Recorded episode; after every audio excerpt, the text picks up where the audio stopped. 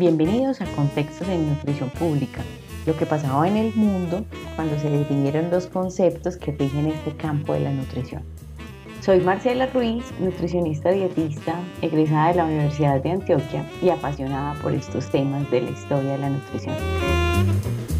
Los sistemas alimentarios son la forma como los seres humanos nos organizamos en el espacio y en el tiempo para obtener nuestros alimentos.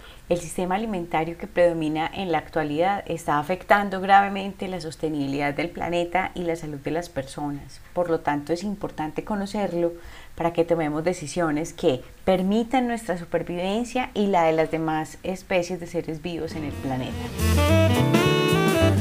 En esta serie de tres podcasts vamos a dar una mirada a los sistemas alimentarios en Colombia, cómo están sus componentes y cómo son sus resultados e impactos en el medio ambiente. En el podcast anterior hablamos sobre la cadena de abastecimiento de alimentos en Colombia, analizamos desde la tenencia y la destinación de la tierra hasta cómo se comercializan los alimentos en nuestro país. En esta oportunidad voy a presentarles algunos elementos del ambiente alimentario en el que vivimos los colombianos. El ambiente alimentario o entorno alimentario hace referencia al contexto físico, económico, político y sociocultural que enmarca la interacción de los consumidores con el sistema alimentario. Es en este espacio donde los consumidores tomamos la decisión de qué alimentos comprar, preparar y comer, pero esas decisiones están influenciadas por ese ambiente en el que nos movemos. Los principales elementos que influyen en las elecciones alimentarias de las personas son el acceso físico y económico a los alimentos, es decir, que los alimentos deben estar disponibles en el lugar donde las personas viven y que las personas tengan cómo adquirirlos, ya sea porque los compran, porque los producen o porque los intercambian o tal vez porque lo reciben como una donación. Vale recordar que el acceso económico a los alimentos tiene restricciones estructurales como el empleo, del que depende el dinero para comprar alimentos, el transporte de los alimentos que afecta su precio final y el control de precios, que en el caso de nuestro país, como en muchos otros, los precios son regulados por el mismo mercado, o sea, por las leyes de oferta y demanda, es decir, los precios no los controla el Estado, por lo que alimentos de primera necesidad o alimentos de la canasta básica pueden llegar a tener precios excesivos. En este sentido, la volatilidad de los precios de los alimentos producida por el comercio internacional de estos causa dificultades tanto para los consumidores como para los productores, porque para los consumidores, pues, eh, que los alimentos viajen de un lugar a otro del mundo puede afectar la calidad de la dieta y para los productores, pues la volatilidad de los precios puede afectar sus ganancias. El consumo y la disponibilidad de alimentos en el hogar se ven afectados por el comportamiento de los precios de los alimentos en la canasta básica. La encuesta de presupuestos familiar de Colombia del año 2016 mostró que en promedio los hogares colombianos gastan 16% de su presupuesto mensual en alimentos. Ese porcentaje es menor en los hogares urbanos del 14%, mientras que en los hogares rurales fue del 31%. Por lo tanto, las personas más pobres y vulnerables que generalmente están ubicados en las áreas rurales deben gastar más dinero para conseguir sus alimentos.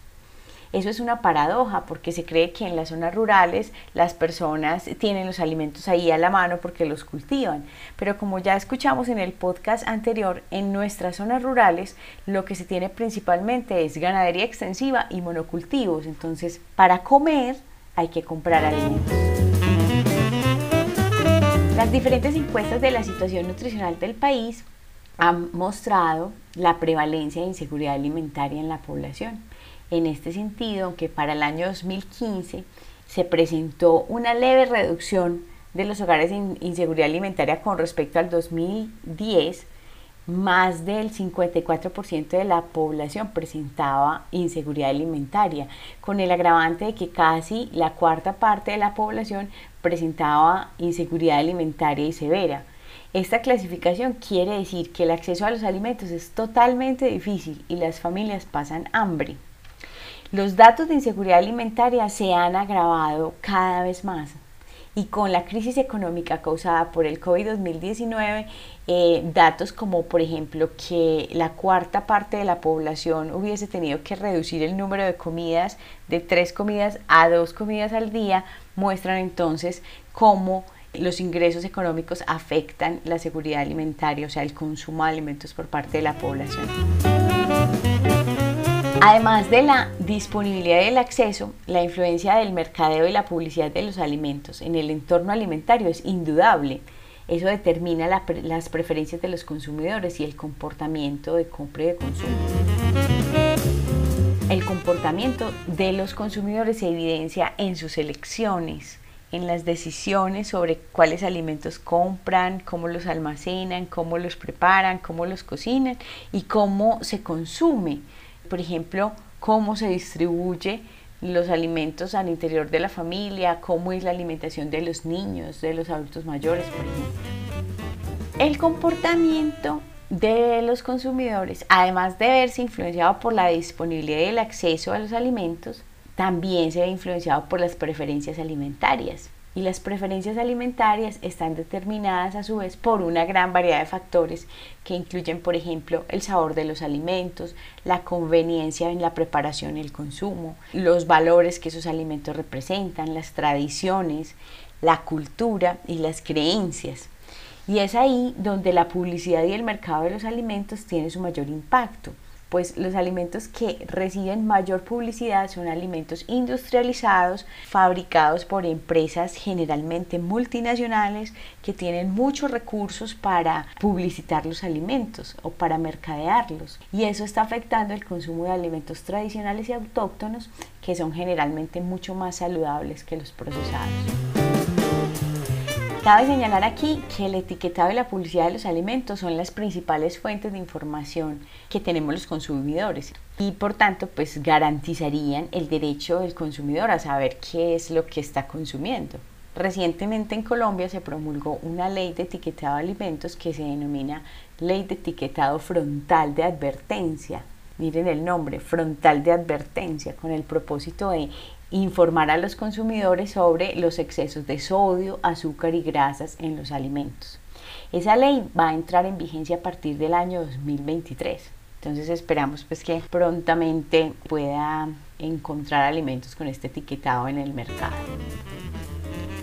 Sobre la publicidad de alimentos se han adoptado algunos marcos normativos en el país, pero es poco lo que se ha podido avanzar en medidas concretas que restrinjan la publicidad de alimentos. Sin embargo, existe un código colombiano de autorregulación publicitaria que lo eh, firmaron las empresas productoras de alimentos, por eso es autorregulación. Este código tiene unas acciones concretas frente a la regulación de la publicidad de alimentos, especialmente los dirigidos a niños. Sin embargo, precisamente por ese carácter de autorregulatorio, pues hay serios cuestionamientos sobre su eficacia.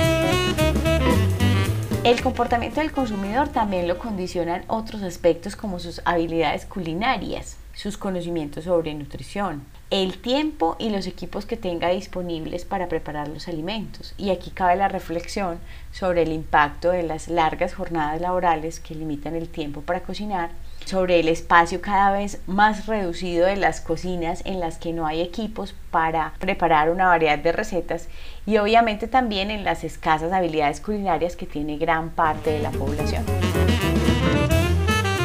El comportamiento del consumidor se traduce finalmente en su dieta y para hablar de la dieta de la población colombiana hay que tener en cuenta que dada la gran diversidad de ecosistemas y el aislamiento geográfico y político de muchas regiones, a través del tiempo se han construido identidades alimentarias regionales en el país. O sea, no podemos hablar de una dieta característica de todos los colombianos, no, cada región, cada área del país tiene su propia identidad alimentaria y se han construido a partir de los alimentos disponibles en esos lugares.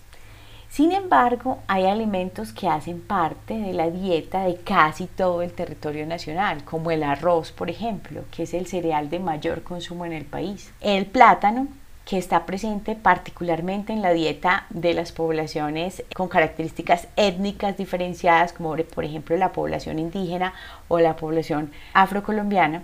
y la yuca que por su disponibilidad casi que en todos eh, los pisos térmicos del país y por el bajo costo también hace parte de casi todos los platos regionales. Mientras que la papa es un alimento de mayor consumo en la región andina y en las ciudades capitales de los departamentos.